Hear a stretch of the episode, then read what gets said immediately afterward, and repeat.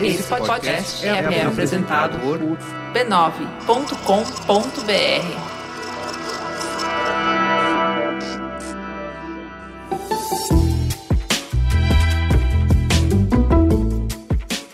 Mamileiros e mamiletes, tá todo mundo em pânico, correndo pelado de um lado pro outro com a calcinha na cabeça, apavorado com as eleições. Respira!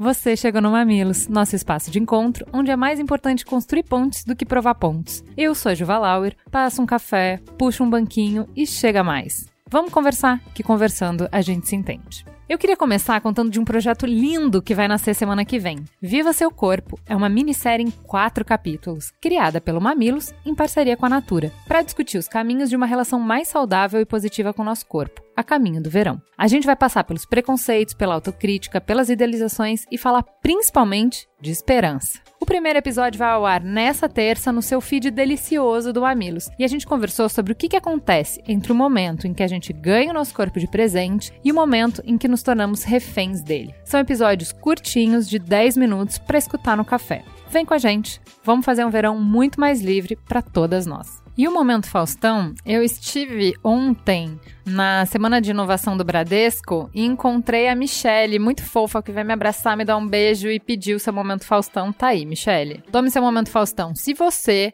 encontrar comigo ou com a Cris na rua, em qualquer lugar, não precisa ficar tímido, não precisa ter vergonha, não precisa pensar o que, que você pode falar para mim, como é que você vai se aproximar. É só você gritar, Momento Faustão! E pronto você já quebrou esse gelo, já quebrou essa barreira, já chega junto, já tira uma foto, a gente já conversa sobre qual é o seu episódio preferido, enfim. É muita sorte nessa vida a gente ocupar o mesmo espaço ao mesmo tempo. Então não deixe as chances passar. Se você nos encontrar, já sai gritando: Momento Faustão! E, gente, até hoje, a gente recebe um monte de mensagens sobre o programa Você Não é o Seu Trabalho. É gente que se motivou a encontrar propósito além do expediente, é empreendedor contando da trajetória de construir uma empresa com seus valores. Por isso, quando a HostGator nos procurou, a gente achou que esse serviço tem tudo a ver com a nossa audiência, porque a sua ideia merece um site. A HostGator é uma empresa que está no Brasil há 10 anos e tem tudo o que você precisa para ficar online: domínio, hospedagem de sites, e-mail profissional, criador de sites, suporte 24 por 7 e mais. E claro, se a gente está falando deles aqui, é porque tem uma condição super especial para mameleiro: desconto exclusivo exclusivo de até 50% em diversos produtos. hostgator.com.br barra B9. Lá você vai encontrar o criador de sites, uma plataforma super simples de usar, com um sistema arrasta e solta, feito exatamente para aqueles que estão iniciando a sua presença digital.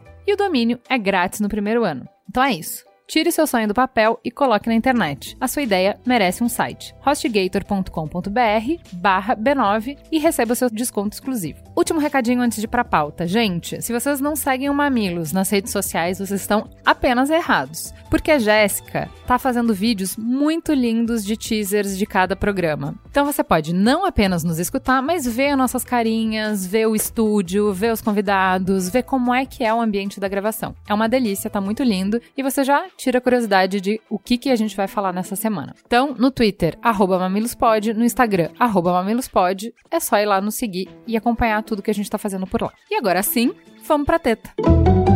Teta, senta que lá vem polêmica.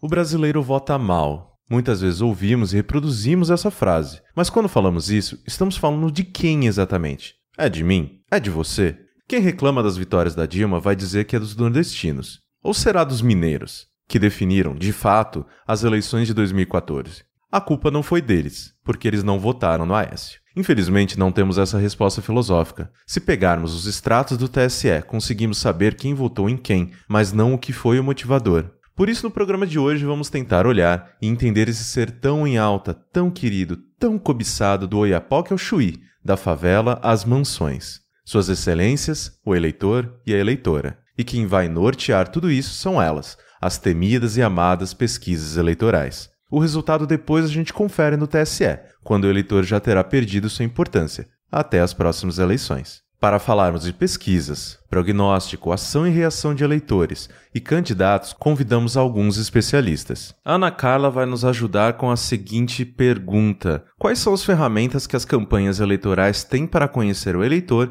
e suas motivações? Meu nome é Ana Clara Fabrino, eu fui jornalista durante muito tempo, depois passei a trabalhar com pesquisa de mercado e opinião pública, e nos últimos quase 30 anos eu tenho trabalhado com opinião pública, mas não exatamente apenas para o processo eleitoral. Também em outros momentos a gente trabalha avaliando programas sociais e avaliando setores como educação, saúde, etc. Vamos falar um pouco sobre o eleitorado brasileiro, que não é uma coisa fácil realmente de se entender. Por quê? Ele nunca se mostrou tão claramente como ele tem se mostrado agora. Eu acho que isso é um ponto interessante. Se as pesquisas elas vêm refletindo realmente os ânimos e a tendência de voto, eu poderia dizer para vocês que nós estamos vendo pela primeira vez o país mostrando a sua cara, até plagiando Cazuza.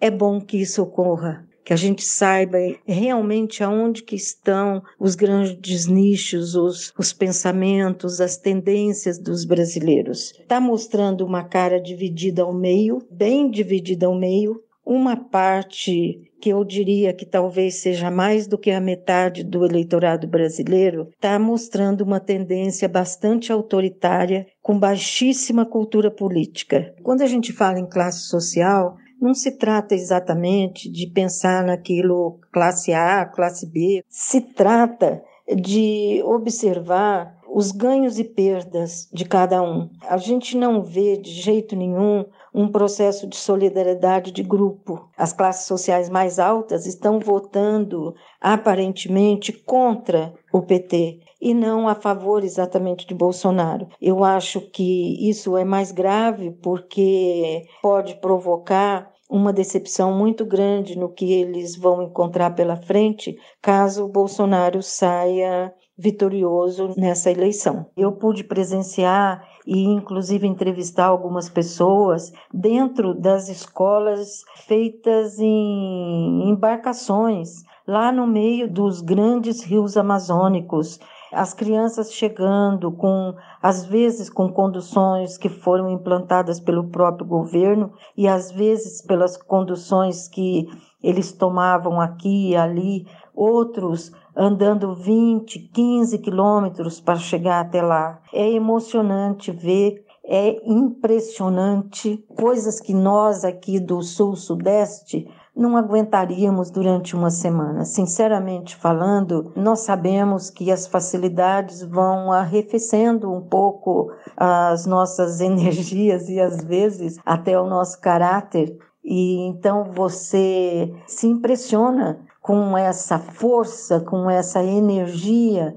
que a dificuldade coloca para as pessoas irem atrás de melhores condições de vida. Por que, que a gente então diz que o nosso leitorado é instável? Ele é instável pelas grandes diferenças sociais e econômicas que se implantaram no nosso país, mas principalmente pelas diferenças educacionais. Vamos pensar nessa instabilidade, aquele eleitorado é voltado muito para si mesmo, e nesse sentido, eu acho que temos mais isso aqui no Sul-Sudeste. E também, claro, quando o eleitorado do Norte, Nordeste está voltado para si mesmo, ele está voltado para responder às suas necessidades as mais básicas, e isso acaba sendo um grande facilitador para a corrupção. A corrupção é um dado que tem mão dupla tem quem recebe, tem quem dá, tem quem precise, tem quem não consegue não capitular.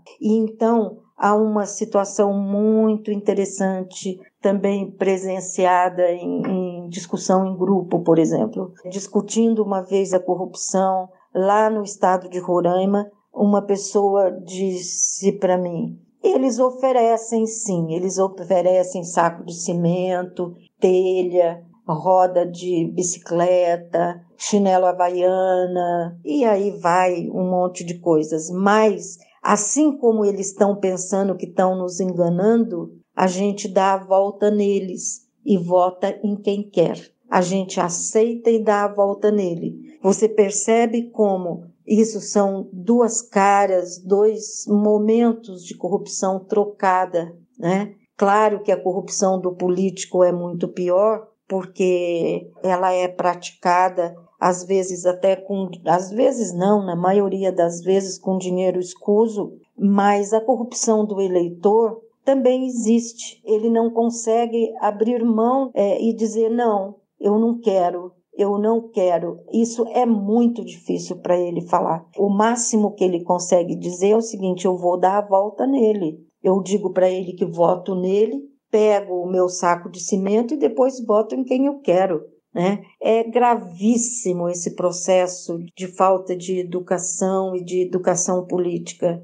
Podemos continuar dizendo que a dificuldade de entender o Norte, os sertões e o Nordeste é muito grande aqui no Sul. E eu brinco às vezes com as pessoas que elas deviam deixar de ir para Nova York, para Miami, para Paris e ir conhecer o, o nosso país. E sem a característica de turista, vai andar, vai ver essas cidades, essas cidades lá encruadas no meio do sertão, as cidades pequenas do Amazonas, às vezes tão lindas de natureza, uma natureza comovente de se ver. Por exemplo, o Maranhão tem uma natureza maravilhosa, mas de repente aquela tristeza de cidade, aonde os ratos parecem coelhos de tão grandes que são, aonde você não vê nenhuma atividade que não seja uma subsistência básica, horrível de se ver. Como as pessoas vão votar corretamente, seja para esse ou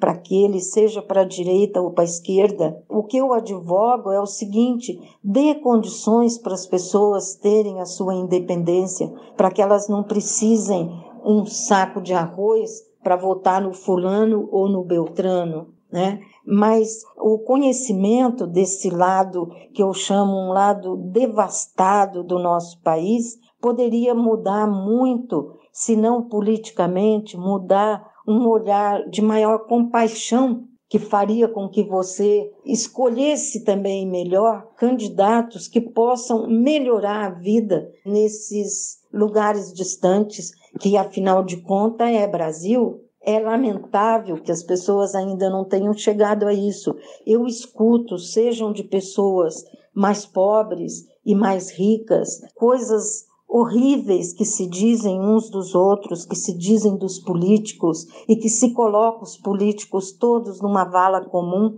como se fossem todos canalhas, e não é. A minha experiência diz que tem muitos políticos bons.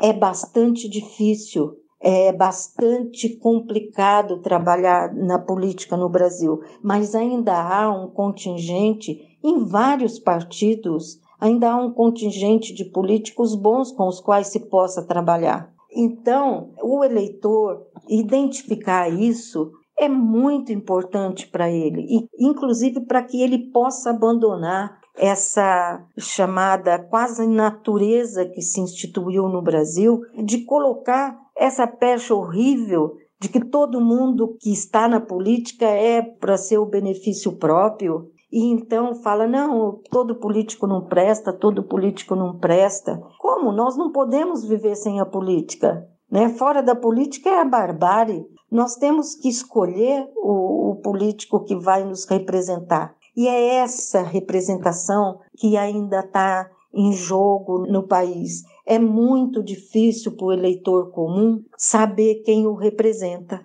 Muito difícil, porque o jogo da informação, que seria um outro grande tópico aqui para a gente falar, é da decadência do nosso processo de informação no Brasil e que tem uma influência imensa no nosso eleitorado. Todas essas questões parecem que elas não se entrelaçam, mas elas comprometem a nossa vida brasileira. Lamentavelmente, e lamentavelmente mesmo, é assim que eu enxergo o nosso grande contingente eleitoral. Já Ana Clara vai nos responder. Quem é o eleitor brasileiro e quais são as forças que estão motivando suas escolhas nessa eleição? Eu queria destacar, como primeiro ponto, a desigualdade histórica, a desigualdade regional histórica do Brasil. Ou seja, quando a gente fala dos estados ou das regiões norte e nordeste, não vale é, igualar com outros estados e regiões do sul e sudeste. E por que isso não é possível? Porque esse país é continental e, e a condução da vida cotidiana em cada região ela é diferente. Por mais semelhança que a gente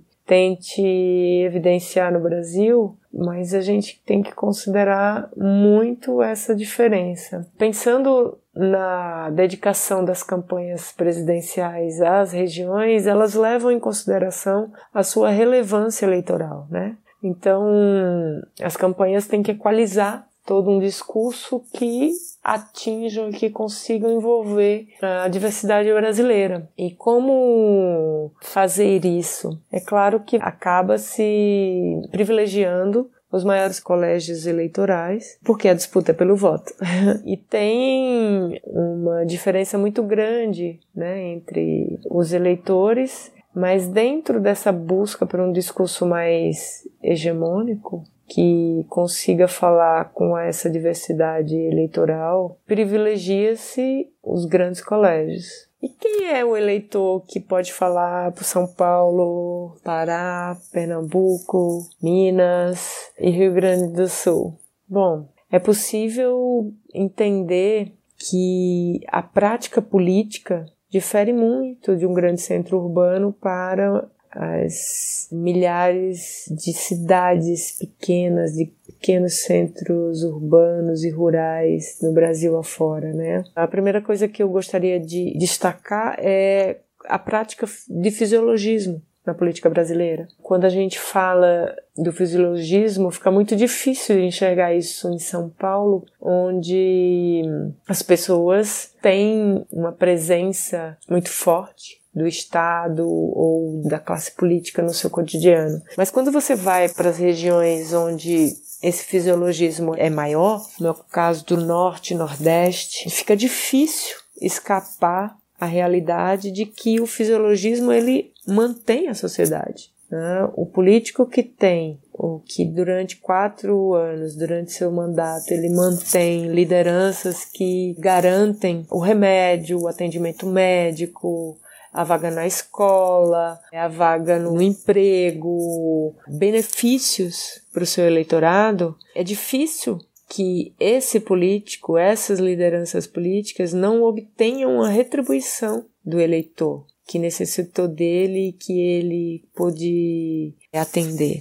E sem juízo de valor, é apenas uma característica, uma necessidade, uma das necessidades essenciais do ser humano, a retribuição. Então, não importa se o, o, político que eu dedico a minha retribuição em voto tem uma posição que é é uma posição de combate à minha classe, à minha existência, né? O que importa é que aquele político me salvou com o remédio, com o exame, com a cirurgia, com a indicação no emprego, enfim. Né? Isso faz muita diferença para as pessoas. Essa é uma coisa que influencia muito no voto. A outra coisa que soma a essa prática fisiológica é a falta de instrução educacional. Né? As pessoas não têm condições de perceber, elas têm uma dificuldade de identificar a sua representação na política. Então, acaba votando em quem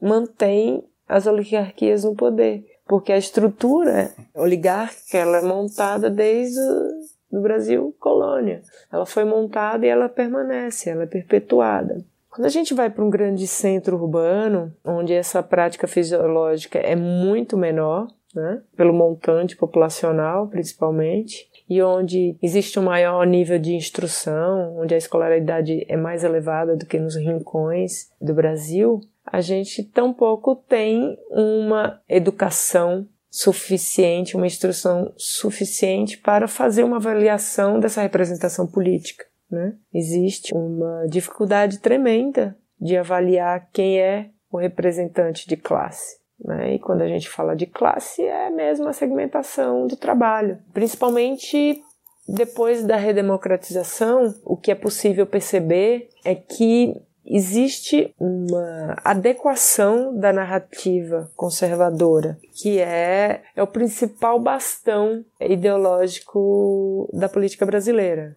O nosso país é um país conservador, o Brasil é um país conservador, e a cada eleição o conservadorismo ele aumenta é, na proporção da falta de politização do eleitorado. Aí o, o ouvinte pode perguntar assim, mas não é verdade, porque o petismo ascendeu em 2002 e só saiu em 2016. Em que pese essa diferença né, na condução da presidência com a ascensão do Partido dos Trabalhadores, o Partido dos Trabalhadores deu uma guinada na sua condução para atender os interesses conservadores e foi o maior período de governabilidade que nós tivemos. O Partido dos Trabalhadores se tornou hegemônico no Congresso Nacional, governou ou ganhou é, por três eleições seguidas a presidência, porque houve sim uma condução da política eleitoral em direção ao centro, em direção a esse conservadorismo, e foi por isso que tantas vezes foi eleito. Mas esse discurso moral, desses valores morais, é que conduzem as nossas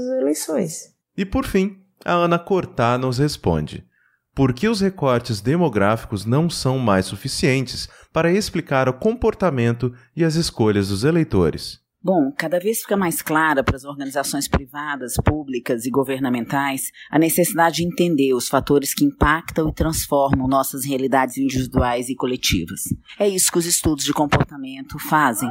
E está cada vez mais clara a ineficiência e a ineficácia do uso de apenas um método de abordagem ou de apenas uma metodologia para entender o comportamento humano. Nós vivemos um contexto onde diferentes realidades se tornam cada vez mais visíveis e se sobrepõem, revelando uma complexidade para a qual nós não fomos preparados. Não deveríamos estar discutindo séries históricas limitadas por visões quantitativas restritas. Nós devíamos estar discutindo a necessidade de desenvolvermos modelos de diagnóstico capazes de considerar mais realidades, de correlacionar mais diferenças e fatos. Não nos faltam dados, nos faltam profundidade, visão, deslocamento, nos falta considerar mais e diferentes pontos de observação. Isso é verdade em todas as situações onde é necessário compreender o comportamento humano, aquilo que vem antes do comportamento eleitoral e do comportamento de consumo. Seres humanos e sua complexidade. Na verdade, isso é tudo o que precisamos começar a aprender a entender. Então vamos lá, vamos começar se apresentando. André, quem é você na noite? Na noite? Olha, eu sou o cara que fica no bar do Jeová, geralmente à noite. no dia eu tenho uma outro ofício, né? Eu sou economista-chefe numa corretora de valores, né? Sempre trabalho, trabalhei uma década já no mercado financeiro. Lá eu sou responsável pela parte de projeção nossa macroeconômica, câmbios, juros, é, PIB, né? E eu auxilio os nossos clientes, através do departamento de análise, a fazer a alocação de recurso, né? O que é, eu acabo servindo como uma, a minha unidade de negócio, por assim dizer, né, é justamente movimentar né, os clientes em relação aos produtos que fazem sentido para cada cenário que a gente pode imaginar. Né? Então, além de montar o cenário, eu monto também sugestão de justamente de alocação e de produto. Porque mercado financeiro, o pessoal às vezes tem uma ideia um pouco errada da gente, né? Mas é muito parecido com. Eu brinco que é meio parecido que nem um restaurante japonês. Sabe quando você vai num restaurante japonês e pergunta pro sushi man que peixe tá bom? Aí ele fala: ah, não, hoje o atum tá mais ou menos, acho mais legal ser na tilápia, né? É mais ou menos isso. O cliente chega lá e eu acabo apresentando esse conjunto né, de possibilidades aí para eles, dependendo do cenário. Quando as manchetes são mercado está nervoso com aumento de fulano de tal nas pesquisas, eles perguntaram para você? Olha, em grande medida sim, porque eu faço a, a, o meu trabalho, o que a gente chama de economista sell-side, né? Ou seja, eu não sou o cara, o economista que opera um fundo, eu não faço gestão de, de fundo mesmo, né? O que eu faço é emitir opiniões. Então eu faço, acabo falando muito com a imprensa, bastante mesmo, né? As minhas principais ocupações é essa, porque eu faço muita projeção. Então, por exemplo, sai o IPCA, o IPCA veio veio 0,30, era para vir 0,22. Índice de preços ao consumidor. Isso, a inflação oficial do Brasil. Então, sabe, só para pegar um exemplo, né? Então, geralmente eu que vocalizo, né, esse tal de mercado, essa entidade fantasmagórica e baixo o santo em mim e falo.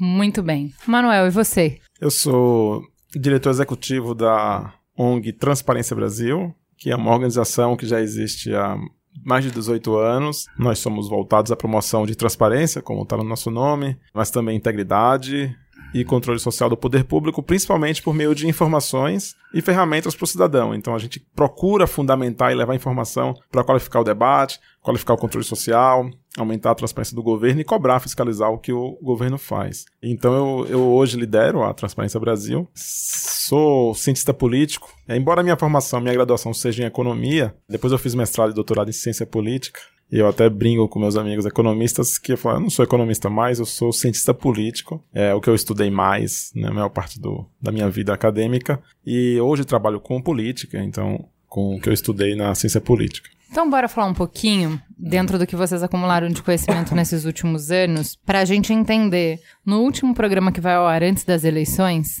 um pouco de quem é o eleitor brasileiro, qual é esse perfil, o que, que mudou nos últimos anos e o que, que a gente entende melhor desse eleitor a partir das informações que a gente tem acesso nos últimos anos. Então, vamos partir de uma informação que é: a gente costuma acessar a informação de consumidor através do índice IBGE certo? Então, a gente fala, chama isso de demográficos, né? A gente vai ver gênero, renda, idade e raça são os critérios principais demográficos para a gente clusterizar uma população. E a gente fala disso para definir eleitorado, mas também nos últimos anos, a gente no marketing começou a trabalhar em função do volume de dados que a gente tem através da tecnologia, através de redes sociais, por exemplo, a gente conseguiu segmentar muito melhor através de comportamento certo? Então, se antes a Amazon falava que para uma mulher de 36 anos, de renda, sei lá, X, Provavelmente eu deveria gostar de livros como Sidney Sheldon, Danielle Steele, esse tipo de romance. Hoje, que ela tem acesso a exatamente todos os livros que eu compro, ela consegue ver que eu tenho interesse mais por economia, por política, por filosofia e exatamente que tipo de filosofia que eu gosto, que tipo de livro de política que eu gosto para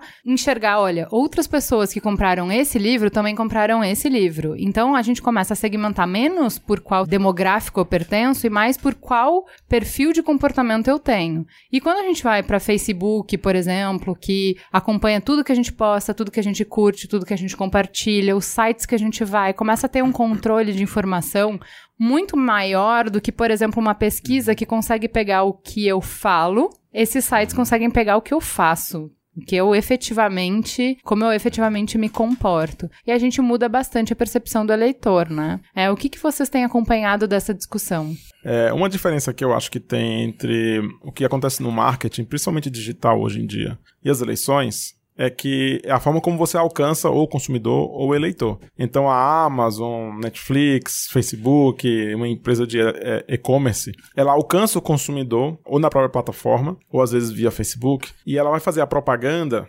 direcionada naquela plataforma onde ele está. Por causa da legislação brasileira, você não pode, por exemplo, contratar anúncio no Facebook ou no Twitter ou no Instagram. Você pode, no máximo, impulsionar um post seu na sua página. Então, a capacidade de você usar essas informações para direcionar a propaganda política no Brasil hoje ainda é mais limitada. E muita gente ainda também está fora de muitos desses espaços, de um site, né? Então... O que então você quer dizer é que eu não consigo segmentar a comunicação para vender anúncios completamente diferentes para públicos diferentes. Então, por exemplo, se eu tenho um e-commerce de sapatos, eu consigo fazer um anúncio que vai vender escarpão vermelho apenas para pessoas que já compraram Scarpã. Ou fazer um anúncio apenas para pessoas que já entraram no meu site, viram Scarpã vermelho e não compraram. Eu consigo fazer um anúncio só disso. Ou seja, traduzindo para política, se eu pudesse fazer anúncio, eu pegaria só pessoas que já curtiram algum post relacionado à violência hum, Isso. e faria um anúncio específico sobre violência, só para pessoas que curtem páginas relacionadas à religião e postaria algum fake news sobre determinado candidato ser contra contra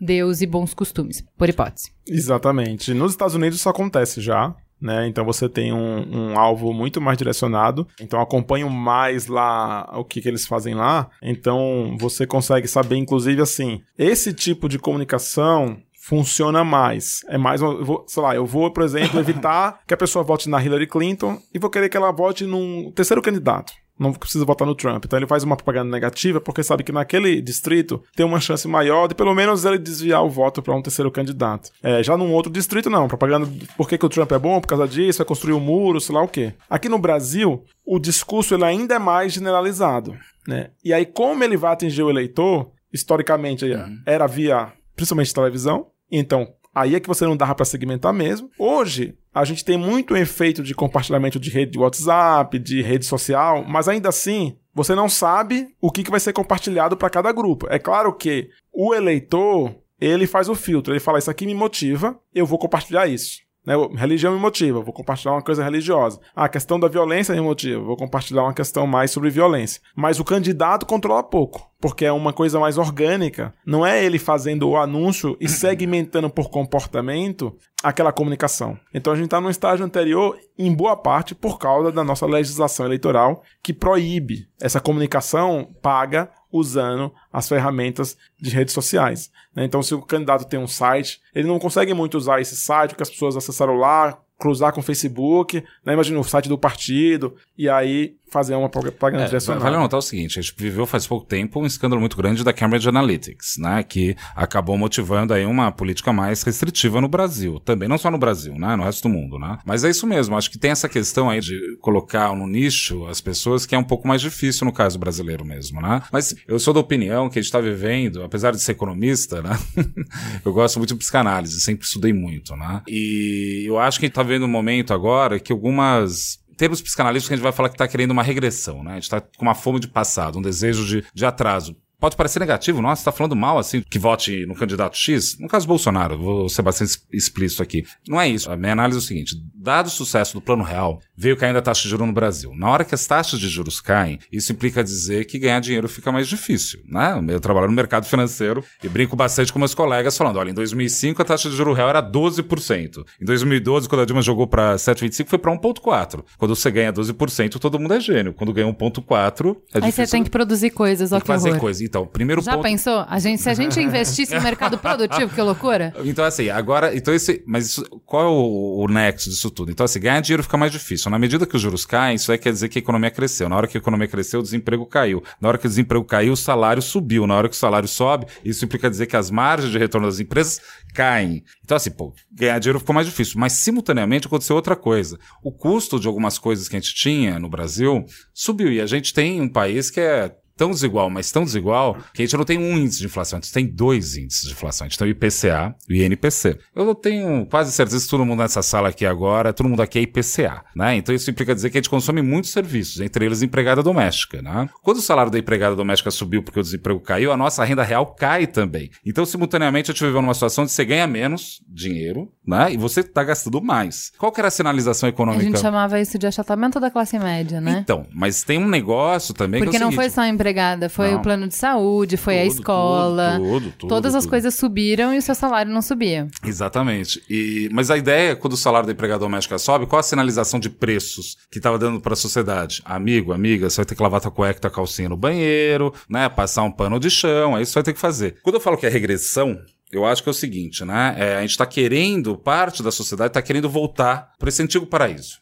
Né? Porque a gente vive num momento no Brasil bastante curioso, onde ganhar dinheiro ficou mais difícil, tua renda caiu e eu não posso mais xingar viado? Entende? Assim, não, por favor, entendo que eu não tô querendo falar que é pra fazer isso, né? Mas eu tô falando assim, são muitas mudanças simultâneas desse jogo, né? Que gerou um desconforto muito grande num trecho da classe média alta. Então esse é o primeiro ponto que é interessante. O segundo é que a classe D e E virou C. Nossa, viramos C. Bacana, né? Estamos aí na, na sociedade de consumo. E é interessante notar que é o seguinte, essas pessoas, quando elas têm chance, elas querem sair do Estado. Ela quer ter um plano de saúde, ela quer ter um negócio. Então, elas se sentiram absolutamente traídas nesse movimento também. Então, você tem uma coisa que é um conservador de favela, por assim dizer, né? Ele quer esses valores pra ele. Então, mas o que eu acho interessante é o seguinte: as pesquisas mostram isso. Ela mostra que alguém que vota no Lula pode muito bem, sem menor problema, votar no Bolsonaro. Mas a gente tá vivendo essa inflamação é, aguda dentro do seio da sociedade que vai gerar esse barata voa no segundo turno. Vai ser muito dolorido o que a gente vai passar. Muito Se dolorido. tiver segundo turno. É, Eu acho.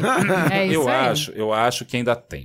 Eu acho que ainda tem. Né? Mas assim, tô falando isso com o Ibope da Tafolha embaixo do braço. Se eles estiverem errado também. Mas isso que é o, é o dramático e o bonito do momento que a gente está vivendo. Eu acho que muito do Brasil. é, a gente não fala muito no Brasil, por exemplo, que a taxa de juro é alta. Uhum. Falar que taxa de juro é alta, isso é um termo relativo. Então é alta em relação ao quê? E Né? Alta em relação aos países desenvolvidos. Mas mais do que isso, é alta em relação ao salário. O salário no Brasil é sistematicamente baixo. Por isso que você consegue dar uma taxa de retorno sistematicamente elevada. Porque alguém paga a taxa de juro elevada, certo? Se alguém paga é porque o custo de produzir é mais baixo aqui e a taxa de retorno é mais alta. Qual que é o custo por excelência de produção? O trabalho. Então a gente está falando que a questão é que o trabalho vale pouco no Brasil. Exemplo simplório do que eu estou falando é o seguinte: você vai para os Estados Unidos e para a Europa, todo mundo acha muito sofisticado, acha muito engraçado isso. Você vai no posto de gasolina, você paga a gasolina, você pega uma mangueira e coloca no teu carro. Todo mundo acha super civilizado. Não tem nada de civilizado. Isso só acontece porque o custo da mão de obra é tão elevado, mas tão elevado, que não faz sentido econômico algum você pagar alguém para pegar uma mangueira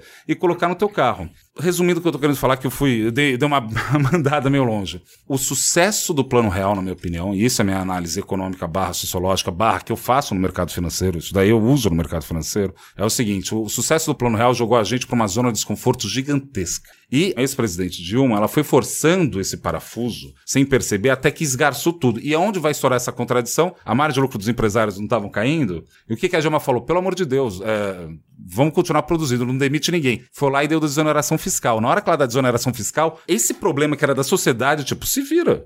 Você quer pagar mais? Quer receber mais? Briguem aí. Ela trouxe pra dentro da- da- do, do resultado fiscal, implode por dentro. Então, o que me deixa absolutamente enlouquecido com esse segundo turno, com essa eleição, com o nível da discussão, é que ninguém. Todo mundo tá achando que o problema fiscal é um problema de. É quase de Excel, né? Você coloca atingir meta, né? Funciona, né? Não é um problema da, da reprodução do capital, de como a gente faz aqui no Brasil isso. E nenhum dos dois candidatos estão preparados para isso. E a população tá tão perdida quanto, porque todo mundo tá. Não acho que é irracional, não. Farinha pouca, meu pirão primeiro. A classe média, que é esse ponto eu acho também muito importante, classe, a tradicional, adoro esse termo, a, a tradicional classe média alta do Brasil, porque você se exime da culpa completamente, né? Ah, eu sou rico, mas, né, sou classe média, né? Eu sou tradicional, né? Fica nesse jogo o tempo todo maluco. Tá aí uma pesquisa da OIT que eu acho muito boa para explicar isso. Eles pegaram a renda e dividiu por decil. Quantos ganham os 10% mais pobres, os 20%, até chegar nos 10% mais ricos. Se você tá na Argentina e por algum motivo você tá nos 10% mais ricos, por algum motivo você cai pros 20% mais ricos, ou seja, colado ali em cima, tua renda vira 40% do que era. Acontece, você caiu de classe social, Veja bem, isso é isso que foi. Se você tá no Brasil, tá nos 10% mais ricos. E por algum motivo você cai pros 20% mais ricos, ou seja, lá em cima ainda, tua renda vira 13% do que era. Aqui no Brasil você não cai de classe social, você despenca de classe social. E por isso a falta de racionalidade aparente do mercado financeiro, que no fundo é só o lado mais agudo e mais inflamado desse desconforto de saber que se continuar do jeito que estava, é bem provável que o achatamento da classe média ia se traduzir numa queda de nível de classe social. E isso é insuportável. Mas peraí, você tá falando de cair dos 10% pros 20%, não é? Isso, isso. São esses dados da OIT que eu coloquei agora. 30% não vai decidir a eleição, vai. Não, então, mas daí Então, entra mas na parte o, mais que eu, o que eu não consigo entender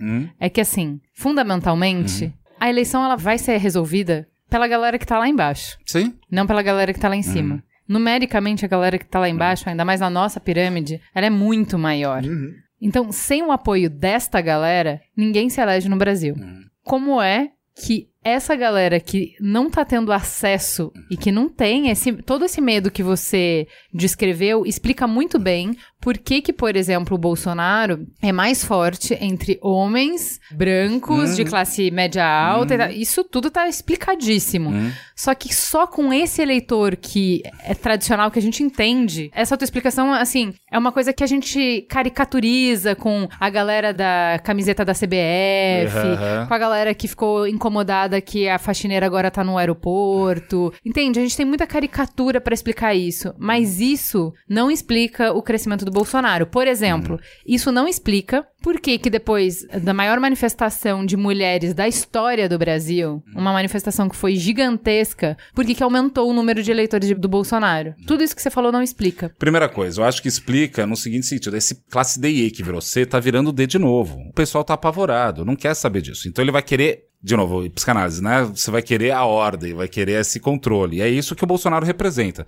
Vamos colocar assim, o, o, o Alckmin, né? O Alckmin sempre teve um produto muito ruim para vender. Ele tava querendo vender austeridade no meio de uma crise. Calma, on, isso é um produto horrível. Escuta, mas o Mourão né? tava falando que ia cortar o 13 terceiro. Quem é que de classe D e E vai escutar o cara que quer cortar o 13 terceiro? O, o, eu, a minha opinião, né? A minha visão é que esse sujeito da classe D e E, né? Ele já tá alijado do mercado de trabalho, né? Só metade da população da CLT, né? Eu acho tá que bom. ele não tá nem aí para isso, na real. Agora, o que os movimentos de esquerda, eu não.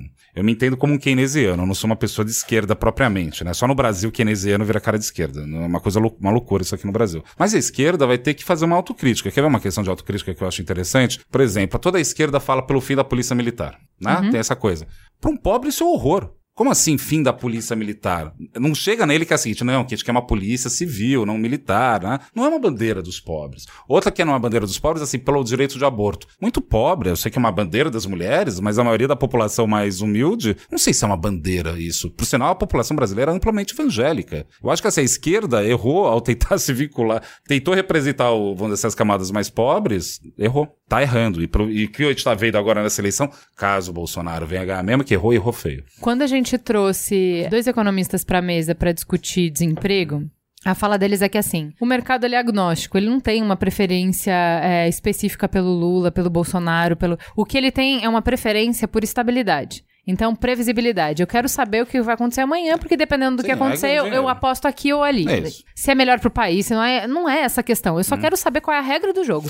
Tendo uma regra hum. no jogo, eu jogo, tá? Se essa é a questão, e isso é uma questão para tudo, né? É uma questão, hum. assim, até pro nosso comportamento. Então, concordo com o que você falou que talvez uma parte classe C, D, não se importe tanto, não se impacte tanto com o Mourão falando do 13 terceiro, porque já está fora do mercado formal de trabalho. Essa é uma discussão muito boa e que a gente deveria ter com mais seriedade. Mas para o profissional liberal, por exemplo, ainda ele é ainda mais sensível a essas oscilações de mercado que dependem fundamentalmente da confiança. Então, se eu acredito que amanhã vai estar tá melhor, tem mais dinheiro correndo no mercado. Para quem está dependendo do mercado, fica mais fácil, o dinheiro corre mais. Por conta disso, Exatamente, é que é mais difícil para entender por que, que são justamente as duas opções que menos nos trazem um horizonte de previsibilidade que estão na frente. Porque qualquer um desses dois, a gente está colocando no segundo turno, teoricamente até agora, as duas pessoas que é garantia que se ganharem, a hashtag não vai ter paz, certo? Então, mas vai ter algumas questões aí, assim, é, o mercado, ele não tem candidato mais ou menos, né?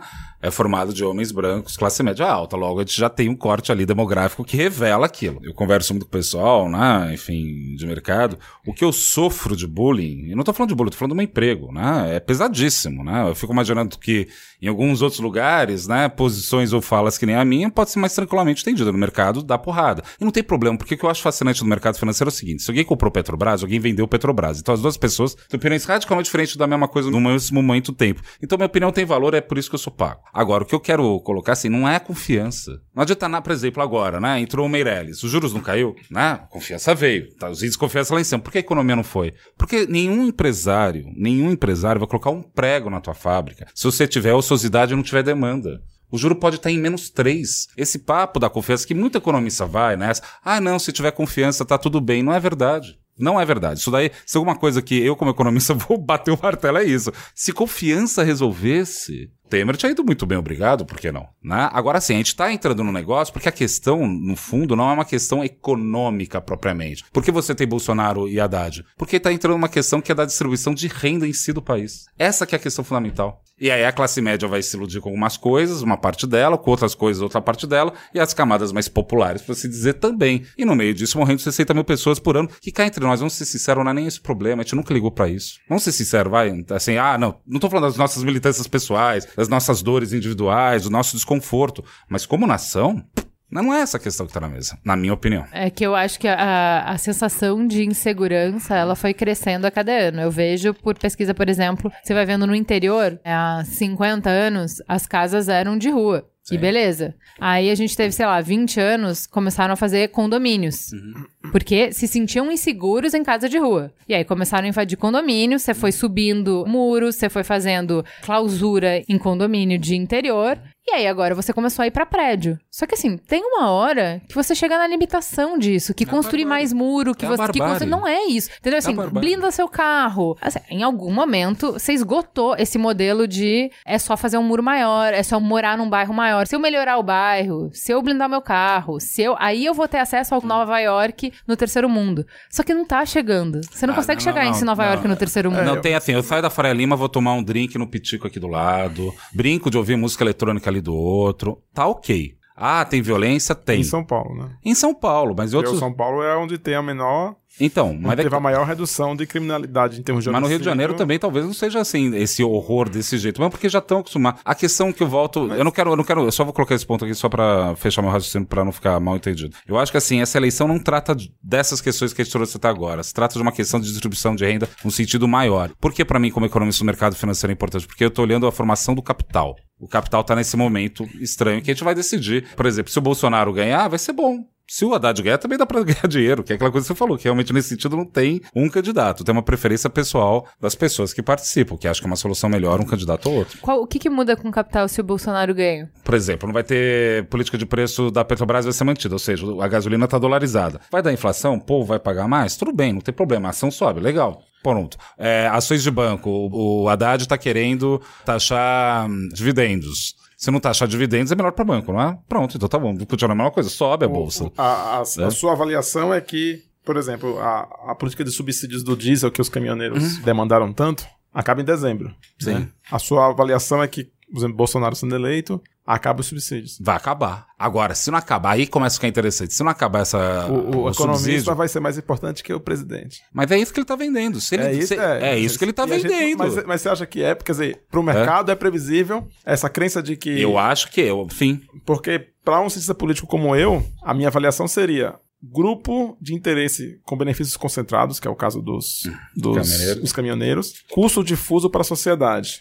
Né? Você põe lá no, no orçamento o subsídio, acabou. Se você não vai querer no seu primeiro dia de governo arriscar, primeiros dias, arriscar de repente uma volta de uma greve. Corta em outro lugar. Esse aí não. Que eu não tenho segurança, Concordo. não tenho certeza disso, obviamente. Politicamente faz mais certeza. sentido. Politicamente, prevaleceria o presidente e Mas não o assim- economista. Mas sei lá, sei lá o que vai acontecer. Mas, mas, mas eu queria só voltar pro eleitor, Hum. pra ficar claro um pouco, assim, eu não acho que o eleitor é, é irracional. Na ciência política, principalmente na perspectiva mais mainstream, digamos assim, você assume que o eleitor é racional. E aí cabe a você entender qual é a racionalidade que está operando ali. O eleitor, e somos todos nós, o tempo inteiro a gente tem que trabalhar com heurística, ou seja, com atalhos para reduzir uma realidade que é muito complexa a coisa simples. E isso vale para todo mundo. Eu tenho um doutorado em ciência política. Na hora de votar, eu vou falar, bom, qual é a minha meus valores mais ideológicos? Ah, sou mais de esquerda, sou mais de direita, então vou procurar já um candidato mais alinhado com aquilo. Ou eu vou falar assim, eu quero alguém que é mais sistema, mais antissistema, ou eu quero alguém que é mais tradicionalista ou menos, enfim. Cada um tem a sua heurística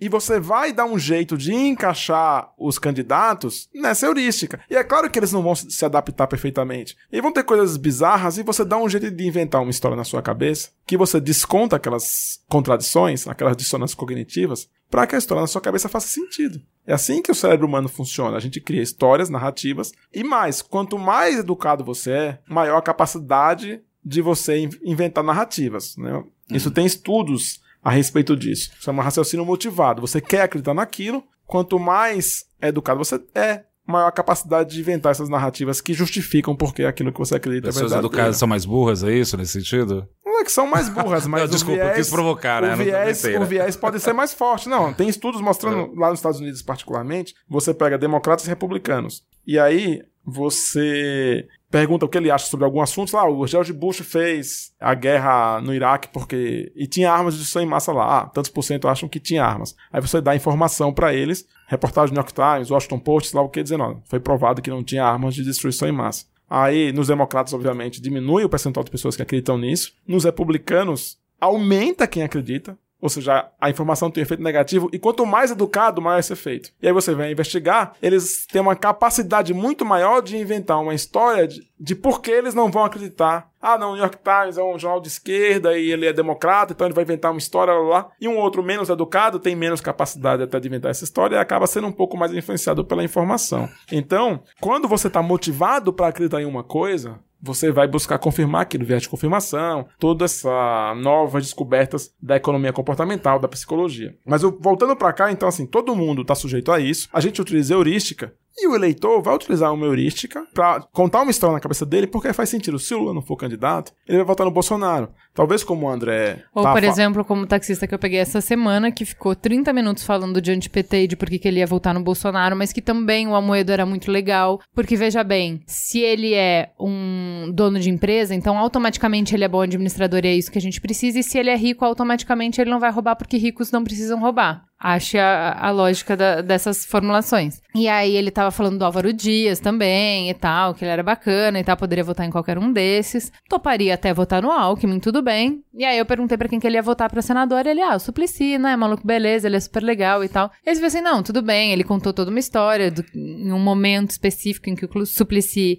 ajudou os taxistas, então é essa coisa que você explicou. Eu desconsidero as incongruências, né, se ele tem um partido que eu acabei de falar meia hora mal de, mas ele tem uma vivência que é mais forte do que o partido, então eu tenho uma relação muito grande com isso, então tudo bem. E aí eu perguntei para governador, porque daí a gente tá mais no escuro, ele falou, pô, tem um cara que resolveu o problema do ABC. Tudo bem que ele é do partido, meio complicado, porque é do PT. E é um cara que tá meio nanico nas pesquisas e tal. Então, assim, não é que ele tá indo pelo campeão de chapa, quem tá lá na frente e tal. Sim, absolutamente, se você analisar friamente, incoerente o que ele tá falando. Ele ficou meia hora falando mal do PT e ele vai votar no cara do PT que nem o PT tá dando muita bola pro estado de São Paulo, sabe? Mas é o que eu acho que a gente tava falando o tempo inteiro de que assim, eles começaram falando de que a gente tem uma esquerda que tem cada vez menos contato com o que a base pensa e por que que a base pensa o que pensa, o que ela deseja, o que que responderia aos anseios dessa base, no mundo inteiro, não só no Brasil, é um fenômeno mundial, né? Mas é, eu acordei hoje de manhã, a primeira coisa que eu li ainda deitada foi um post de Facebook do cara contando, não sei se vocês viram também, que ele passou os, as,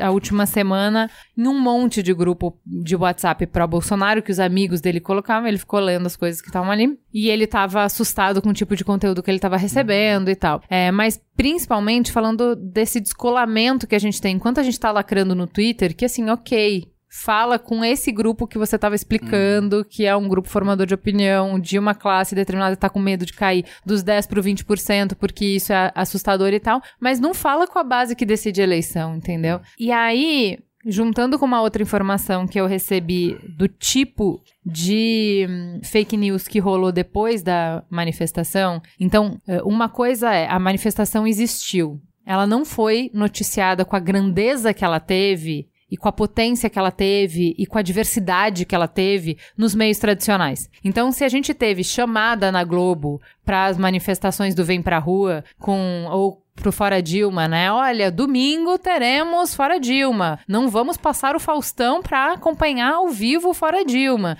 Nada parecido, nada similar, nada nessa linha para a maior manifestação que as mulheres já fizeram no país. E aí, se a gente não tem o fato, né? A, no último programa a gente citou a Ana Arendt que fala: a gente pode discordar de opiniões, mas os fatos têm que ser em comum. Se a gente não tem os fatos, a gente tem as narrativas, né? E aí a narrativa, como o fato chegou para as pessoas, era muito a partir desses fake news que estavam graçando no, no WhatsApp e que traziam montagens bizarras e que traziam narrativas que, assim, é, é muito fora da realidade para a pessoa acreditar. E isso me leva para uma reflexão que é uma coisa que a gente fala muito no Mamilos, que é o seguinte: para você reconhecer uma mentira deslavada, para você reconhecer um preconceito gigante, você tem que ter vivência. Então, por exemplo, se falarem um absurdo da manifestação e eu tiver relação com alguém que foi, basta eu olhar pro lado e falar: escuta, estão falando que foi isso. Não, cara, você não me conhece? Mãe de cinco filhos, tava lá na passeata, levei minhas crianças tal. Passeata foi isso, cara. Foi um monte de mulher que acredita no Brasil, que não sei o quê. Tem nada a ver isso que você tá recebendo, mano. Entendeu?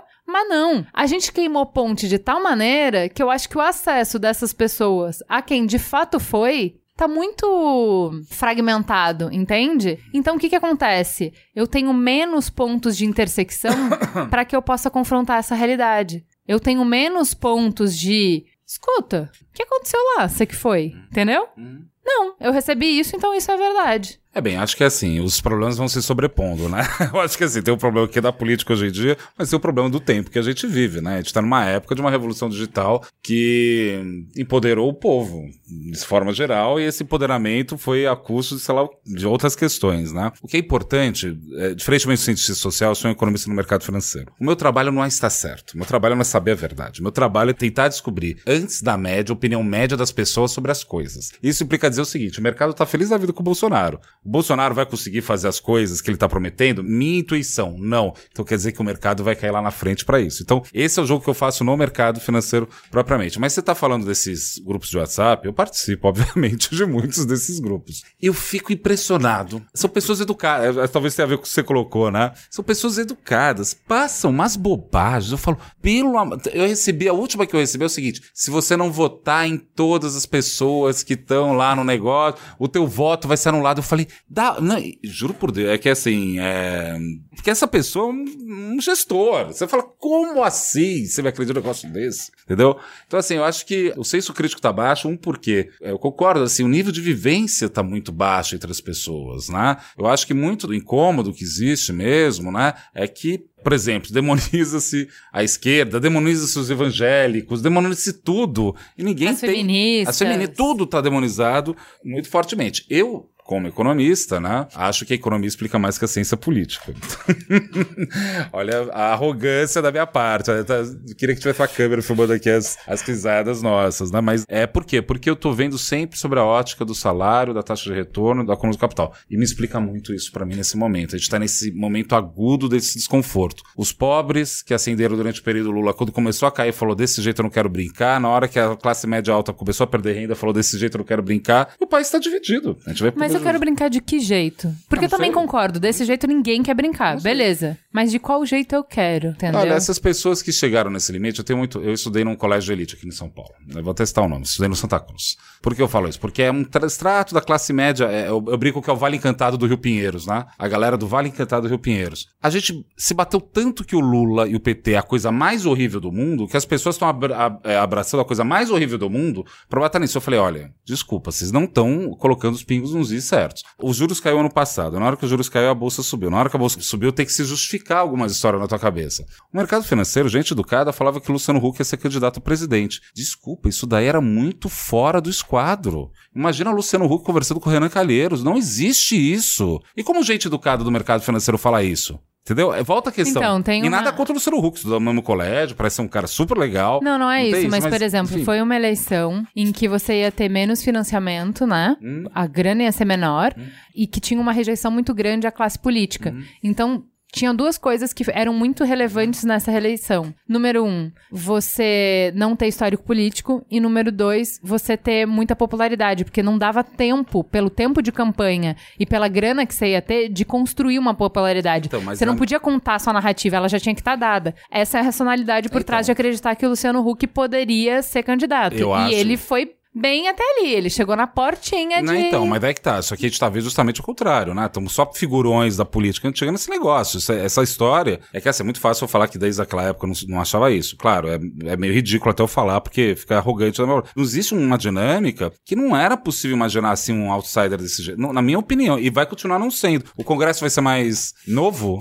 não vai ser novo. O Congresso não, Não, vai ser novo. Eu só, só queria, eu acho que assim, voltando ainda pra questão dos eleitores, você falou uma coisa assim, ah, os políticos estão desconectados dos eleitores. Como cientista político, a gente, é- a gente é treinado pra acreditar bastante que os políticos, eles são profissionais, eles sabem o que eles estão fazendo. Eles têm muito mais dado, muito mais ferramenta, eles são formados em interpretar o que o eleitor quer. Eu acredito que eles estão sabendo o que, que o eleitor está pedindo. A questão é que, primeiro, eles têm que responder, os políticos tradicionais, a uma série de restrições do jogo político, né? Então eles sabem que eles têm que fazer alianças para governar, com o Centrão, eles sabem que eles precisam amarrar as candidaturas de deputados estaduais, deputados federal, para fazer dobradinha, etc e tal. Então essa série de restrições do nosso sistema político, do jogo político como ele é jogado normalmente, façam que os políticos tenham um comportamento que a população não se reconhece. Então, apesar deles até saberem, poxa, o pessoal está preocupado com isso, mas eu preciso agradar o grupo de interesse aqui dos meus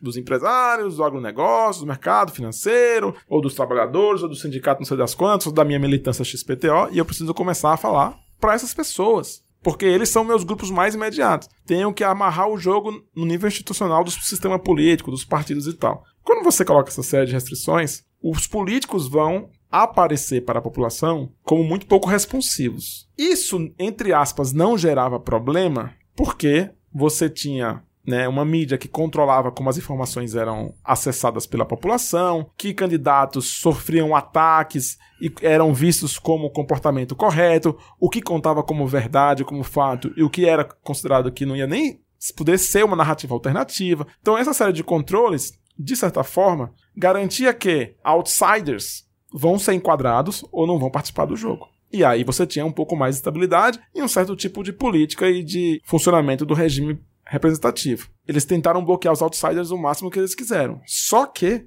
como o André falou, hoje em dia, né, botaram o Bolsonaro sem tempo de TV nenhum, praticamente. E o Bolsonaro está conseguindo muito se comunicar com seu eleitor, passar a sua mensagem, passar suas propostas, seus argumentos, suas defesas por outros canais. O Bolsonaro não faz nem post pago no Facebook praticamente. Não é que ele tá então, fazendo muita gente, postagem, gente... micro-target lá, não é isso. Então, tem um negócio que a gente falou, o Braincast dessa semana foi sobre o declínio da importância da TV né, na formação de opinião. Mas, por exemplo, o Bolsonaro não tem propaganda eleitoral, mas ele a cobertura de imprensa dele é absoluta. Então, tudo que ele faz é exatamente a mesma tática do, do Trump. Então, se eu não vou ter o tempo eleitoral, eu vou fazer, minha plataforma, eu vou fazer com que a mídia me cubra o tempo inteiro e que fale o tempo inteiro. Outra coisa que o, acho que foi o Higino que estava falando que é a pororoca da TV com as mídias sociais, que é ninguém mais marca horário para assistir na hora do Jornal Nacional qual foi a sabatina do Bonner com os candidatos. Porém, os melhores momentos disso vão para as redes sociais e o Bolsonaro é muito eficiente também em fazer o conteúdo dele, quando é o conteúdo jornalístico, o tempo que ele tem de TV, repercutir bem em redes sociais, fora o bom uso que ele faz, evidentemente, dessas mídias alternativas como o WhatsApp. E eu acho que tem uma coisa que a gente não pode negar, que é um pouco é a eficiência dele de propor respostas que conversem com as pessoas. E um muito é a nossa ineficiência de propor respostas que conversem com as pessoas, né? Então, assim, não existe vácuo de poder. Se eu não tô dando conta de propor respostas que as pessoas se conectem, se eu não tô dando conta de construir uma confiança de que eu sou capaz de colocar essas propostas de pé, de que eu entendo quem as pessoas são e que eu tô comprometido com elas,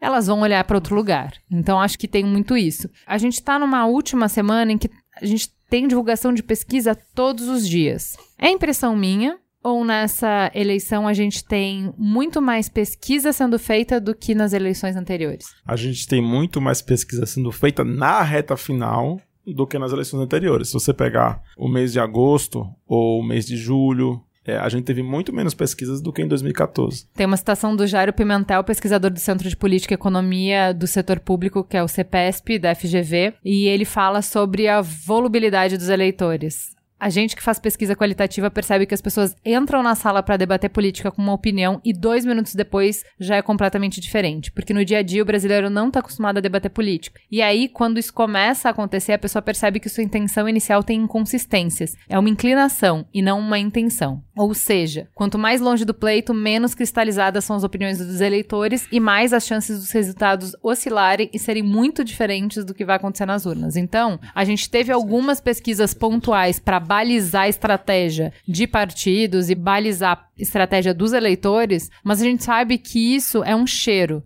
que as pessoas vão realmente começar a definir opinião nessa última semana. E aí, eu queria que a gente falasse sobre o quanto as pesquisas interferem na decisão do uhum. eleitor. É muita gente critica né, a divulgação de pesquisas com o argumento de que ela influencia o voto do eleitor. Eu acho muito curioso esse tipo de argumentação, porque em primeiro lugar, pesquisa é informação. Então, a princípio, quanto mais informação sobre o pleito sobre as eleições, melhor. É, mas sendo mais concreto, o que, que as pesquisas ajudam? O eleitor, ele quer votar em candidatos, ele não quer desperdiçar o voto.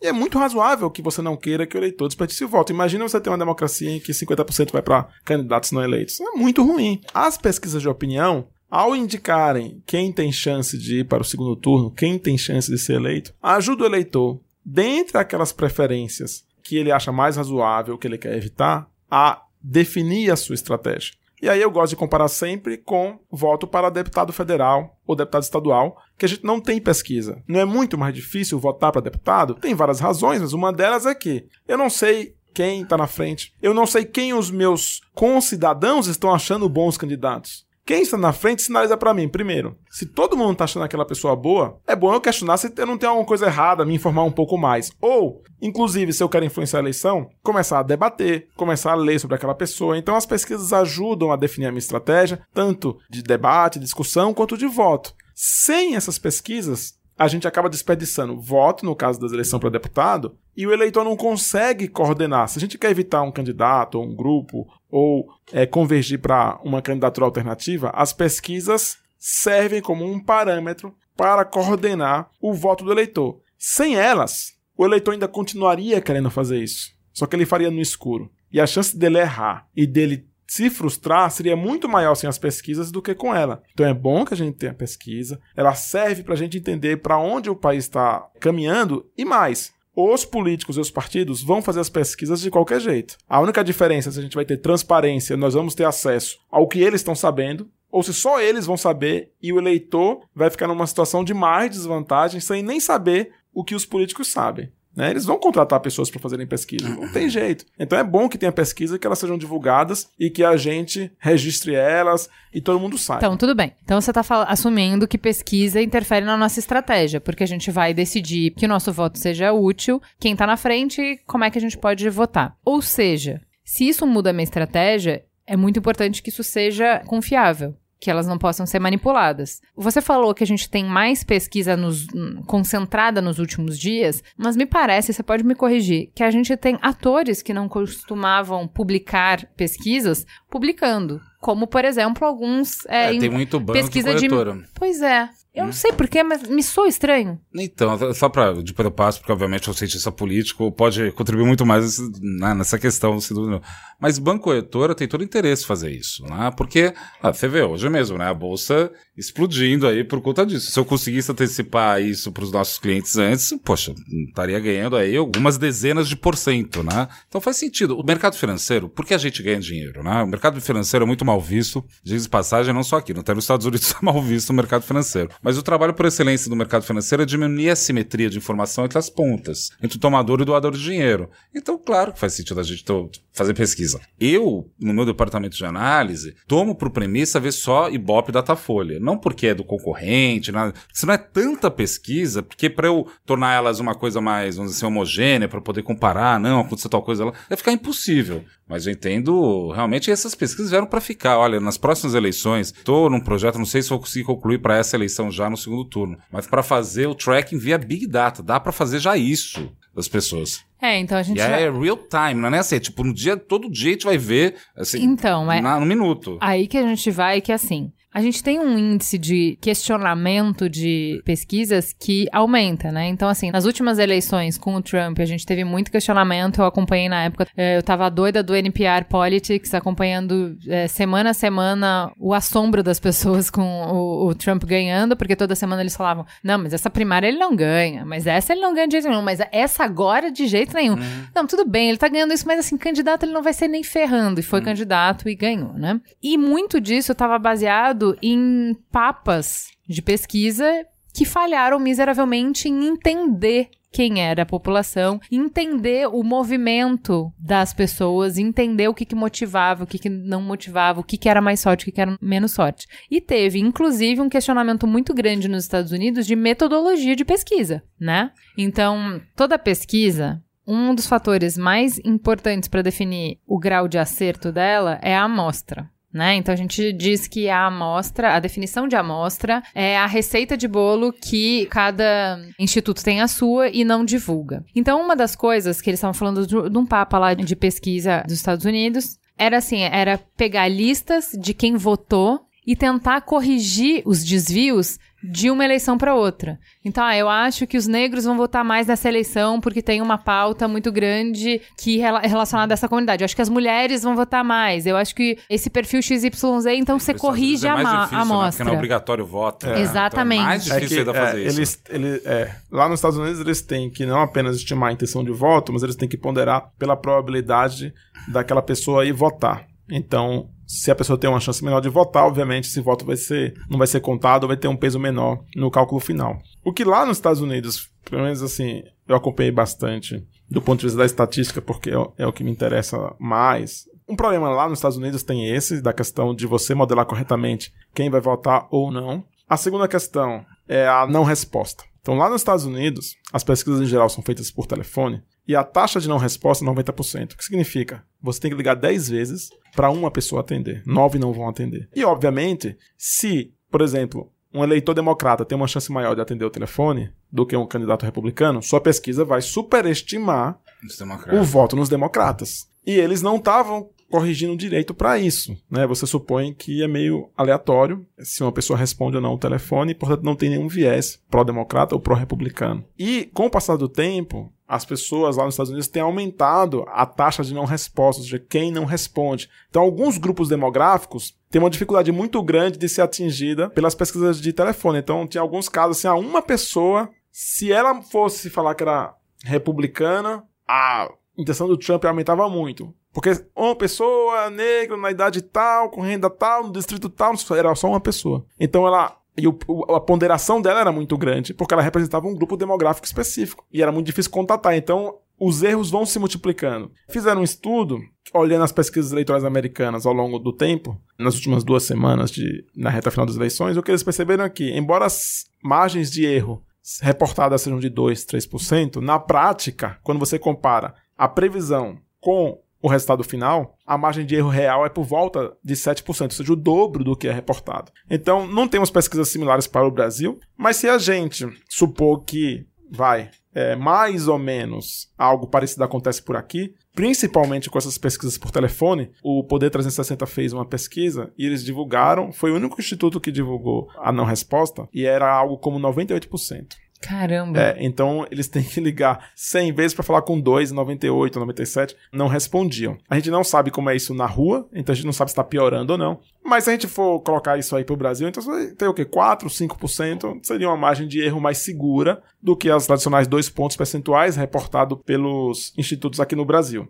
De todo modo, tem uma proliferação de pesquisas com métodos que a gente tem um histórico menor, como o telefone, aqui no Brasil. Então, ah, será que essa taxa de não resposta maior do que nos Estados Unidos, que gerou problema lá, não vai gerar problema aqui? Eu acho que é bem razoável essa crítica. Mas, felizmente, surgiram iniciativas de agregar o voto, que é o quê? Basicamente, simplificando, fazer uma média das pesquisas de vários institutos. Se o instituto tem um viés para um candidato, o outro instituto favorece um outro candidato, na média vai se cancelar. Então, o J e o Poder 360 lançaram dois excelentes agregadores. Então, a minha recomendação é parem de olhar pesquisas individuais, dá muita ansiedade, dá muito sofrimento, vejam a média. Lá vai ser um pouquinho mais seguro de esperar o que vai acontecer. É, é essa média que está sendo divulgada para a população?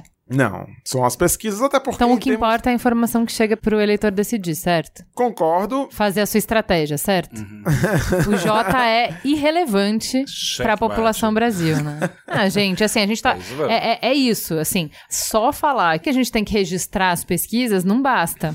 Né? Me preocupa um pouco assim, porque a gente tem alguns estatísticos que questionam como é que você monta essa amostragem, e dizendo que, por exemplo, você teria que fazer uma amostragem aleatória para de fato conseguir fazer inferências. Porque isso aí vem, se você gostou de estudar estatística, no fundamento da estatística Sim, na sim. aula 1, nos primeiros 15 minutos, eles falam sobre o poder da distribuição aleatória, Uhum. né? Então toda vez que você estiver fazendo inferência, se você acertar, boa. Se você não acertar, você cagou toda a sua amostra, né? E como a gente não tá fazendo uma inferência, a gente tá fazendo uma série, uma sequência, a chance da gente errar só vai aumentando e é sempre cumulativa, certo? Então, só pra, sobre o primeiro ponto, eu entendo que você está falando que os jornais vão reportar cada pesquisa como uma coisa nova e não relacionar com as outras, nem vai falar dessa média. Eu acho que isso é problemático, Mas aí é um problema dos incentivos, de como se faz jornalismo no Brasil, que o incentivo é para você dar a notícia do que. Só uma nota de tem, pé, né? rapidamente, eu mando para meu, os meus clientes as pesquisas encadeadas uma atrás da outra, justamente para ter isso. Que é bem melhor ver dessa forma do que ver pesquisa por pesquisa. Eu junto todos e mostro a linha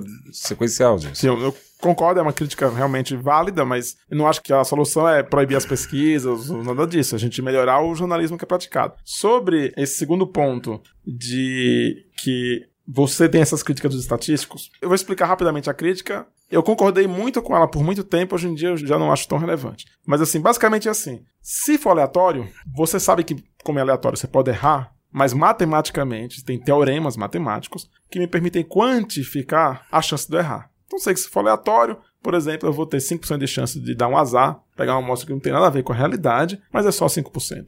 Né? Os outros 95% das vezes eu vou estar pegando uma boa amostra. No Brasil, como é que você faz? Como, em geral, as que- Datafolha e Ibope, que são as mais tradicionais. O Datafolha, por exemplo. Você não sorteia os brasileiros, né, obviamente, e fala, ah, eu sorteei o André, então eu vou lá entrevistar o André. Ah, eu sorteei o Manuel, eu vou lá sortear o Manuel. Não, por quê? Porque a gente não tem uma, um lugar para sortear as pessoas. Então o Datafolha faz assim, ó, eu tenho que ter, sei lá, 500 entrevistas em São Paulo. Eu vou na rua, na Cidade da Vida Paulista, e eu tenho que ter Mas você concorda se eu fizer a pesquisa na frente do Santa Cruz? Ou se eu fizer a pesquisa no Terminal É Bandeira, vai, ser vai- diferente? isso falta. Vai, vai gerar eu viés, eles fazem cotas para tentar minimizar isso, que é você falar assim, ah, tem que ter 50% dos homens, 50% das mulheres, tantas pessoas com essa escolaridade, tantas pessoas com essa escolaridade, tantas pessoas com essa renda, tantas com essa outra, de forma que essas proporções sejam similares às proporções do eleitorado brasileiro. Que isso passagem é uma estimativa também, né? Isso, porque os dados do TSE É uma são estimativa. Não, e outra coisa também, de população, raça, essas Isso. coisas, né? Tudo uma estimativa que o BGE faz ali. É, né? Então tem um senso, enfim, mas eu acho que... É, mas também. É, mas assim, você não sabe se eu pegar, sabe, homem, mulher, branco, negro, pobre e rico, passando na Paulista, é a mesma coisa que eu ir na Zona Sul de São Sem Paulo, eu dúvida que ir em outro lugar. Né? Então, eu controlei pela renda, mas não controlei para a região da pessoa mora. Pode gerar viés? Pode gerar viés. E eu não consigo quantificar isso diferentemente da aleatória. Aleatória eu sei o risco do erro. Nessa estratégia eu não sei o risco do erro. Esses dois pontos percentuais é um pouquinho mandrake, porque não existe uma forma matemática garantida de quantificar isso. Então, eu tenderia, muito tempo eu concordei com as críticas dos estatísticos, porque teoricamente eles têm razão, mas hoje em dia eu sou mais prático e empiricista. E quando você olha a série histórica, o Datafolha funciona. Ele acerta bem. Então, de alguma forma, esse método que tem aqui no Brasil, que não é seria o recomendado pela teoria estatística, funciona. Dá pra gente confiar bem nessas pesquisas. E o teste, no fim das contas, é o teste da realidade. Ou funciona ou não funciona. E só Sim. você olhar, comparar as pesquisas com os resultados. Claro que vai ter erro, mas você espera que 5% das vezes eles errem, fora da margem de erro, que é o que eles reportam, e 95% deles acertam. E dá mais ou menos isso. Tem dados olhando pra isso. E o Datafolha é o melhor de todos os institutos, historicamente. Então, Então, Na mas por que, que, por que, que a gente tem, por exemplo, porque um- uma das explicações para eu ter uma pesquisa e a realidade ser outra é que as pessoas, entre o, o intervalo da pesquisa e da eleição, elas mudaram de ideia. isso. O que, conforme eu acabei de dar o- as aspas antes, é um fenômeno estudado e verificado. Mas, se eu faço uma boca de urna, a pessoa acabou de votar, ter diferença de número de boca de urna para o número que efetivamente a gente observa de resultado de eleição, faz a gente questionar mais esses métodos, não? E a gente teve diferença de boca de urna em 2014. Mas não na média, né? Porque é o que eu falei. A gente sabe que 5% das vezes a gente vai errar, certo? Então você tem que olhar para mais de uma, várias de governador, por exemplo. E aí quando você olha em 2014, considerando o universo mais amplo, inclusive as de governador, nos anos anteriores, 2010, etc., ou prefeitos, você vai ver que tá, tá dentro da margem esperada de erro.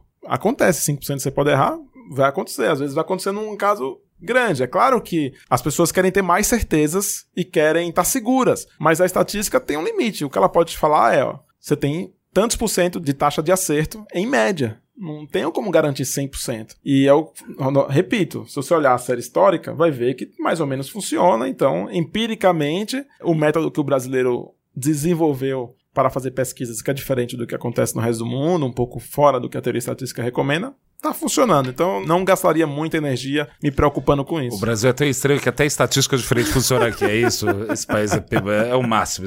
Deve ser um tédio ser economista na Suécia, né? Porque realmente, olha. Mas é, interessante o que você colocou, né? É, a, a, gente tem um, um, meme, né? Hoje é dia 6 de outubro, considerando a margem de erro do Ibope Feliz Natal, né? É. Que isso foi uma coisa que na última pesquisa rolou muito, assim, na, na última eleição. Hum. Porque a gente teve erro em 10 pesquisas de boca de urna. Então, para a presidência da República e governo do estado da Bahia, de Rio de Janeiro, Rio Grande do Sul e São Paulo, que são estados grandes, que são estados que têm atenção de mídia, né? Então, isso muda a percepção de quem tá confiando no resultado da pesquisa para definir voto. Não, né? mas só para fazer a provocação, não vou resistir. Tem, a gente está dando muita moral para as urnas eletrônicas, né? Porque tem parte do eleitorado que acha que as urnas ah, eletrônicas. Não, não, não, não, não, não, Tô falando isso de sacanagem para brincar com o pessoal que tem gente que vai acreditar na pesquisa e não na não, urna mesmo, né? Então, né? Porque essa discussão, de novo, essa discussão aparece toda hora no meu WhatsApp, no, no grupo de mercado financeiro. As pessoas acham que a urna não funciona. A gente tem um, um problema que está se generalizando, uhum. e volta um pouco para discussão anterior, que é existia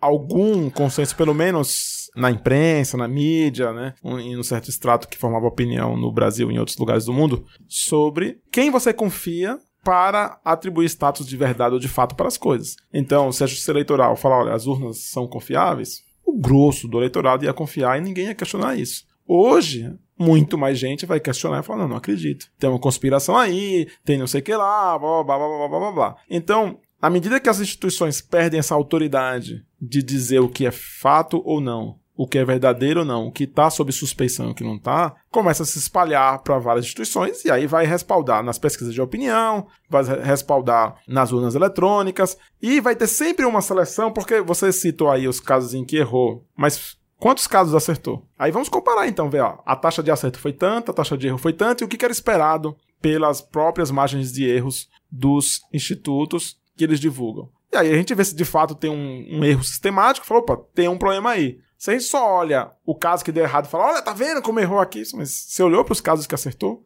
né? Então a gente não pode querer cair na tentação do viés de confirmação, que é buscar apenas as evidências que vão confirmar a minha tese. Eu tenho que olhar a evidência contrária, ponderar ela e de repente vai lá, ver que tem um problema na, no nosso método, etc e tal, e aí fala, bom, então vamos criticar e pressionar para que eles melhorem e façam pesquisas mais assertivas, que respeitem inclusive as taxas de erro que eles mesmos dizem que deve acontecer. Muito bem, meninos. Acho que temos um programa, vamos pro farol aceso. Farol aceso. André, o que, que você vai indicar? Olha, dado o grau de tensionamento que está no mercado, essa coisa, eu vou indicar uma música de um cara que eu gosto muito, Vinícius de Moraes. Aquela música Não Tenho Nada a Ver com Isso. Então, essa música que é, eu acho que diz bastante, talvez, o momento do Brasil, ele é bastante irônico, Vinícius de Moraes. E é uma música antiga aí que eu gosto bastante. Muito bem. E você, Manuel? Eu vou indicar o livro do sociólogo Gabriel Feltran, Irmãos, uma história do PCC, que é um livro muito gostoso de ler, apesar do tema ser bem árido, e que mudou para mim a minha a visão que eu tinha do PCC, dos problemas de segurança do Brasil. E eu sei que a gente está querendo fugir um pouco da realidade, mas quem quiser entender do tamanho do problema, recomendo bastante esse livro e a leitura é boa. Muito bem, e eu vou indicar um podcast novo do Nexo, que ele é super curtinho. O de ontem teve oito minutos, chama Durma com Essa, e ele vai comentar, vai pensar uma notícia, o fato mais instigante do dia, e vai conversar um pouco. O editor-chefe do Nexo, Conrado Corselletti, e alguns convidados vão falar um pouco sobre discutir, ampliar esse fato. É isso para você ficar bem informado de forma leve e super pontual. É uma delícia de podcast. Fala que te escuto. Vamos pro Fala que eu discuto, coisa delícia. Sobre o último programa, o Luiz nos escreveu assim: Pessoal, infelizmente virei a estatística essa última semana. Mordi a língua muito forte. Afinal, eu acreditava que isso estava muito longe de mim. Senta lá, Cláudia. A família do meu esposo tá fazendo uma mega campanha pelo Bolsonaro e um belo dia isso me pegou de jeito. Realmente, eu não conseguia entender como eles conseguiam ser tão insensíveis em relação ao próprio filho e a mim. Crise administrada, a relação está temporariamente fora de serviço. Apesar de estar me sentindo péssimo e derrotado, antes de ouvir o episódio, ainda tinha problemas para reconciliar o amor que eu sinto por eles com a insensibilidade percebida desses últimos acontecimentos. Eu gostaria de agradecer a todos vocês, pois esse episódio me fez enxergar que nós estávamos encarando a mesma situação sob perspectivas totalmente diferentes. O material que vocês trouxeram foi tão rico que eu ouvi o episódio duas vezes. Ele vai me auxiliar no movimento de reconciliação, ou não. Porque ainda tá nebuloso se essa ruptura foi pelo que somos ou pelo que fizemos. Agora é esperar a raiva secar e, no meio tempo, ouvir o episódio novamente e, de quebra, dar uma escutada no de desemprego, que parece muito interessante. Adoro o trabalho de vocês. Já tô viciado. Vocês fazem a alegria das minhas manhãs de segunda-feira. Já a Marcela escreveu um e-mail direto do Canadá detalhando como a sua vida tem se transformado após experimentar novas formas de conteúdo como um podcast e o nosso Mamilos. O marido dela é o grande incentivador, mas nas primeiras vezes que ela escutou um podcast não se sentiu fisgada. Foi em 2017 que a mudança começou e a gente fica muito feliz de fazer parte disso. Ela conta que estava passando por um período de mudança de emprego, reflexões de final de ano com a cabeça a mil. Entrei em 2018 disposta a começar um novo trabalho e com propostas de ler mais, me exercitar mais, me conhecer melhor. Aquelas famosas promessas de virada de ano. Mais diferente do que se espera, Levei tudo isso bem a sério. Me dediquei ao novo trabalho, voltei a praticar yoga, que me faz muito bem, comprei alguns livros, foquei minha atenção para assuntos sobre autoconhecimento, filosofia, questões sociais, etc. E foi aí que resolvi voltar lá atrás e dar uma chance para esse tal de mamilos. Ai, que abraço gostoso. Simplesmente não consigo descrever de outra forma. Foi uma maratona intensa e incansável. Fiz inúmeras anotações de cada programa. Atualmente, ela e o marido têm uma dinâmica que a gente achou bem legal. Eles conversam muito sobre os podcasts. Durante o jantar, trocamos o famoso Como foi seu dia? pelo O que você ouviu hoje? Isso se estende como uma boa discussão com total empatia. Mesmo quando não concordamos, procuramos construir pontes ao invés de provar pontos. E agora, o maridão aqui é só orgulho por ter me convertido para o mundo dos podcasts e por ter companhia para discutir assuntos polêmicos. Por fim, ela diz que o nosso projeto transmite com carinho muito conteúdo e tantas reflexões para as mais diversas pessoas. Vocês nem sabem, mas se tornaram duas das minhas melhores amigas. A gente também recebeu uma mensagem da Lúcia super bem-humorada e pragmática. Ela contou que escolheu o Mamilos da Democracia para acompanhar a mamografia que fez na semana passada. A gente achou lindo isso. Saber que a gente é uma boa companhia para as horas delicadas e a gente já está aqui na torcida dos melhores resultados. E se não forem os melhores, que a cura venha logo e a partir deles. Bom, a Luíca conta que achou o programa Desafios da Democracia maravilhoso. Segue o relato dela. Eu escolhi o Mamilos para hoje, dia de mamografia, porque, né? Melhor companhia para quando a moça que teve câncer e tá em remoção e fazer esse exame tão importante. Junto com as tranqueiras do SUS, levei uns panfletos da minha candidata federal e fui ouvir o que vocês estavam falando de democracia, esse bem tão importante para todos nós. Entreguei um panfletinho para a moça da Atlas, que estava numa das estações do metrô, e fui lá no meu hospital de referência. Do meu lado, tinha uma senhorinha lindinha com uma jovem fazendo caça-palavras. O ar-condicionado, para variar, não dava conta. Eu, ansiosa, como sempre fico, todas ficamos, respira, respira. Olhava pela sala, ouvia o Pablo e pensava: quem é que vai me escutar? Preciso conseguir mais uns votinhos para Andréia, a gente tem que tentar. Há que existir esperança. Pausa no programa. A senhoria fofa começou a falar que ditadura que era bom, que não foi golpe, foi revolução. Eu tava ouvindo mamilos. O sangue ferveu e eu não explodi. A senhoria sabia de tudo, tinha resposta para tudo. Até que ela falou do Foro de São Paulo e da Ursal. Eu gargalhei. Foi legítimo. Pedi licença e voltei a escutar o programa, porque infelizmente a conversa não iria avançar e ia ficar o velho cabo de guerra que anda nos cansando e entristecendo. Quero agradecer a você e a todos que foram na semana passada pelo esclarecimento, pelas ideias, pelo caminhão de conhecimento, como sempre. Ela conta que chorou emocionada quando acabou de ouvir o programa. Fiquei lá, no metrô geladinho que amo, sentadinha, digerindo um pouco o que tinha acabado de ouvir, sentir e viver. Tantos sonhos que tenho para esse país, tanto medo de não vê-los, mas a vida essa linda tem o seu jeito e é maior. Se a política é um dos jeitos da vida, a biologia também é, os afetos também são, e as nossas existências, cada uma delas. Vida longa ao Mamilos. O Rochester afirma que o podcast 163, que fala de suicídio na adolescência, está uns 15 anos atrasado. Não por falha de vocês, não entendam mal. Para mim. Pois tudo que eu queria é voltar 15 anos e ouvir isso que vocês falaram. Teria me feito um bem enorme ouvir que tudo passa. No episódio do Mamilos, eu fui conduzido para revisitar uma fase da vida que é tensa. Aos 32 anos, ainda enfrento reflexos desse período e devo sentir isso por muito tempo. Não que eu queira apagar, ao contrário, mas certamente gostaria de ter passado por ela de forma menos angustiante. No Twitter, a mina dissimulada falou: pausa para agradecer o sempre impecável Mamilos e as divas Juvalauer e Cris Bartz e os sensacionais convidados da edição 164, olhando assombrada para os meus espantalhos. O Diogo tweetou que que mamilos foi esse que eu entrei achando que ia aprender a ganhar umas tretas políticas e sair me questionando sobre como eu tô criando a minha filha. Já o Douglas falou: um tapa na nossa cara, porque crescer dói. Vem crescer também. Obrigado de novo, Mamilos e Juvalauer. No Instagram, a Beatriz disse: Nossa, terminei o episódio bolada, mas aí vem a Ju e manda uma mensagem no final que era tudo que eu precisava ouvir. calma, tamo junto. Vocês são foda. A Jaque Bastos disse: Ouvi ontem, adorei, uma super aula. Andava me perguntando muito, tentando entender como é essa paixão cega por um determinado político. Super esclarecedor. A Tawane Rocha disse: incrível, vocês me fizeram repensar várias atitudes que eu estava tendo. Muito tapa na cara, muita informação, muitos questionamentos. Obrigada por nos tirarem da caixinha todas as semanas. E o Fábio Gauer disse: mais um programa maravilhoso. Abriu muito a minha mente para o ser humano que habita o monstro dos meus opostos no alinhamento político. Sem perceber, com minha perplexidade ao não entender como que poderiam apoiar uma visão de mundo tão sombria, esqueci que se tratavam de pessoas. E pessoas são complexas. O contraditório faz parte de suas existências. Enfim, me desarmei e, no fundo, a maioria de ambos os espectros da política querem coisas em comum. Isso foi muito libertador para mim, inclusive estou mais próximo das pessoas que me afastei sem perceber e estou com mente mais leve sobre o assunto. Valeu, mamilos! É isso, meus amores. Boa semana e a gente se encontra depois do vendaval.